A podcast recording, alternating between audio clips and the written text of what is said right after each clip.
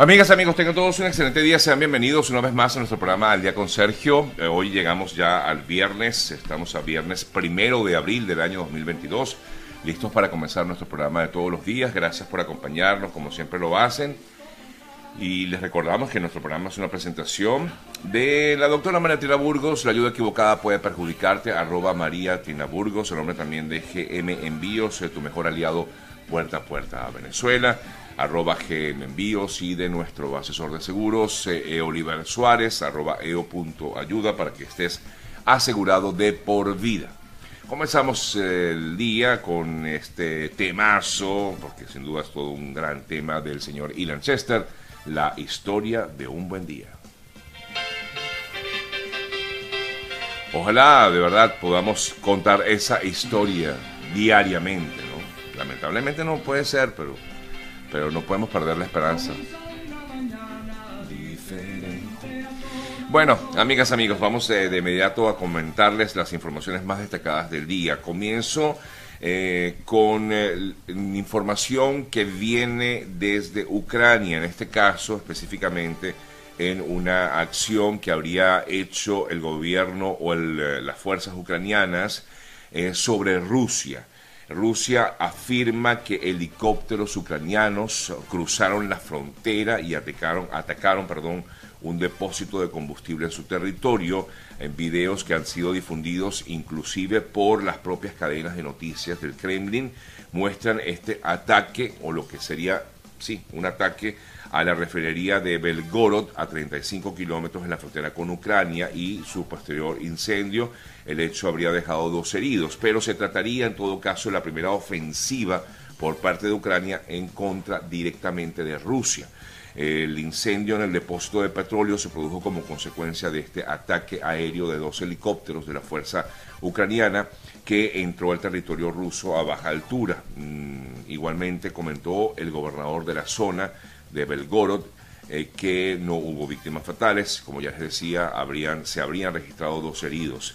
Los servicios de emergencia informaron que el fuego se extendió a ocho tanques de combustible, cada uno con una capacidad de 2.000 metros cúbicos.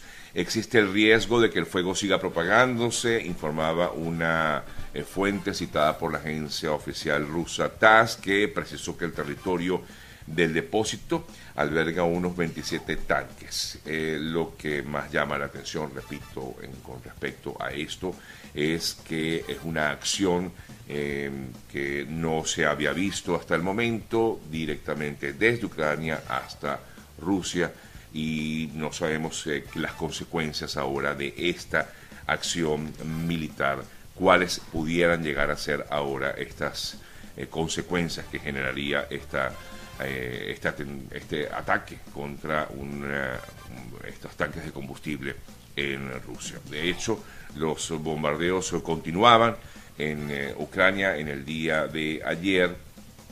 la situación pues continúa siendo eh, similar a los últimos días, a pesar de que se había declarado un alto al fuego temporal, sobre todo en algunas localidades como Kiev y como otras ciudades importantes de Ucrania como Chernihiv y Sium, Kharkiv y por supuesto la región de Donbass.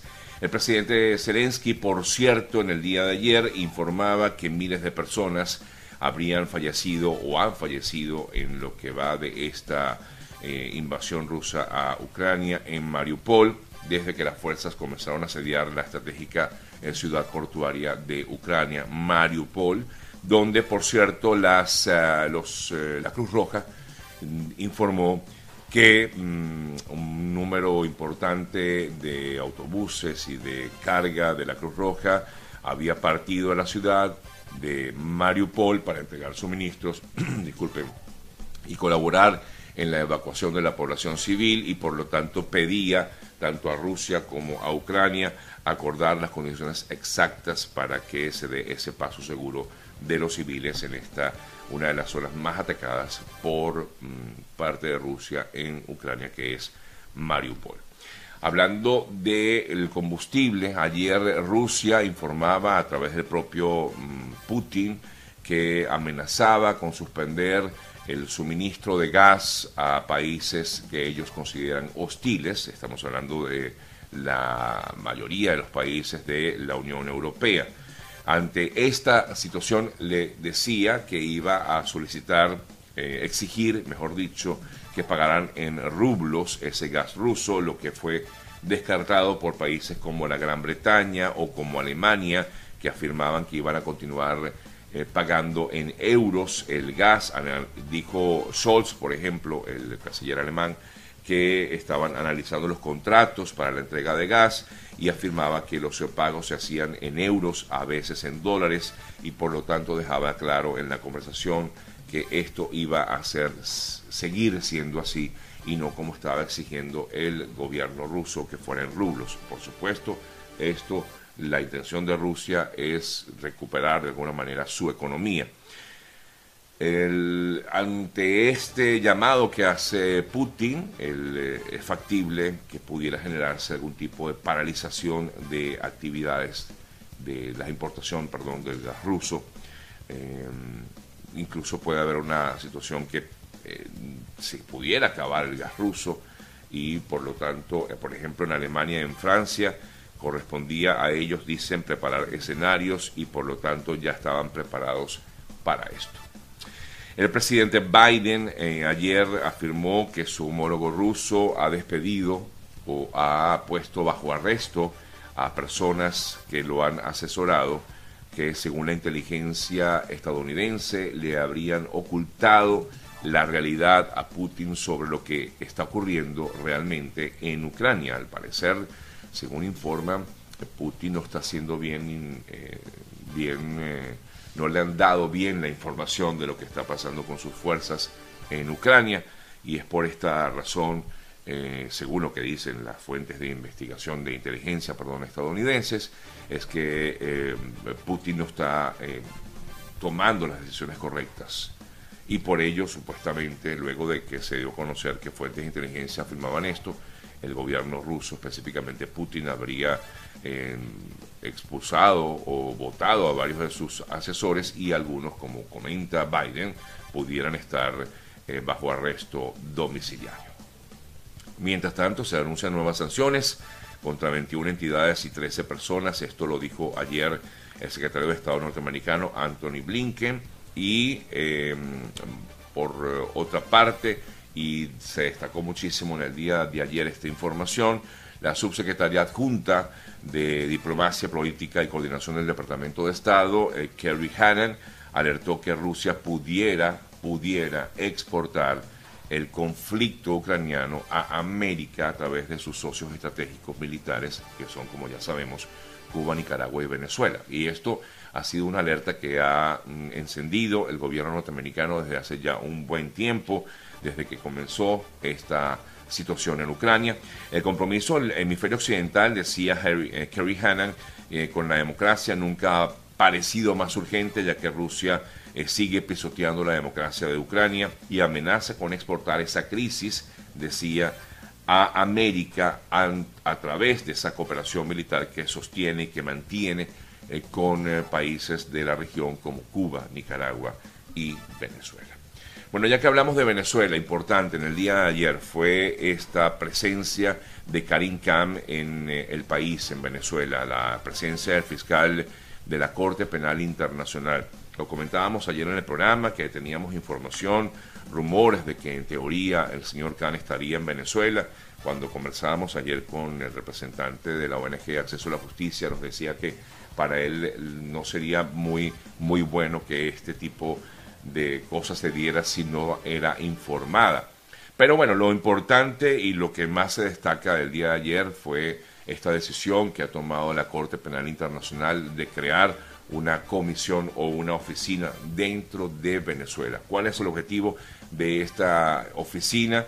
Em, no se trata justamente de que la CPI trabaja en coordinación con el régimen de Maduro, no, no se trata de eso, se trata de que más bien le permitiría como tal a los fiscales de la Corte, a los que trabajan con el propio Karim estar presentes en Venezuela, tener contacto directo con víctimas o con familiares de las víctimas de abusos, de em, de posibles crímenes de lesa humanidad, que es lo que está investigando en todo caso la Fiscalía de la Corte Penal Internacional. Luego de la reunión dijo el fiscal Khan que las partes acordaron que la Fiscalía podría entonces abrir esta oficina en Caracas. Eh, emitieron un comunicado donde se detalla justamente esta reunión. Dijo Karim Khan, he completado mi segunda visita oficial a Venezuela, durante la cual se han dado pasos significativos para profundizar la cooperación y acelerar así el trabajo independiente en relación con la situación en Venezuela, luego de su decisión de abrir una investigación el año pasado, en noviembre del año pasado. Dijo el señor Khan que expresaba su gratitud a las autoridades venezolanas.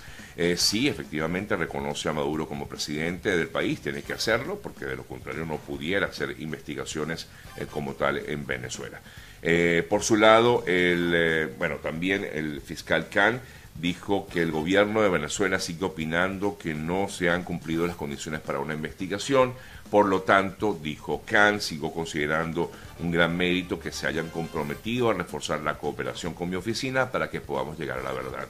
Lo trascendental, repito, es que efectivamente la Fiscalía de la Corte Penal Internacional está en Venezuela, está presente en Venezuela, está allí realizando investigaciones o debería pues eh, realizar estas investigaciones de posibles crímenes de lesa humanidad que le permitan estar es un gran avance el hecho de que le permitan estar allí en Venezuela es un gran avance eh, porque permitiría o le daría la posibilidad real de hacer una investigación exhaustiva y determinar eh, lo que habrían sido crímenes de lesa humanidad, violaciones de derechos humanos en el país. Y estaría además al tanto el señor, el señor Karim Khan de todo lo que está en estos momentos dándose en el país con respecto a lo que es esta supuesta o estos supuestos cambios en el sistema judicial, es decir, con la, mm, el nombramiento de nuevos magistrados en el máximo tribunal del país. Así que por esta razón eh, vemos con buenos ojos esta, esta decisión de la Fiscalía y estos acuerdos, creo que es un gran avance para que por lo menos se investiguen estos casos. Sabemos que esto no va a ser del día de la noche a la mañana, eh, pero, pero eh, lo importante es que estén allí y que puedan permitirle, sobre todo, realizar las investigaciones que deben realizar. Concluyó el fiscal Khan en sus comentarios a través del comunicado que Mm, publicó ayer que desde que asumió su cargo como fiscal he subrayado el compromiso de dar vida al principio de complementariedad que se encuentra en el corazón del Estatuto de Roma, convencido de que los esfuerzos por profundizar en la cooperación y construir un terreno común entre los actores, ya sean autoridades nacionales, grupos de supervivientes, la sociedad civil, organizaciones internacionales, solo pueden servir para fortalecer la base sobre lo que se pueden llevar a cabo investigaciones eficaces, permitiéndonos forjar colectivamente un camino hacia la justicia.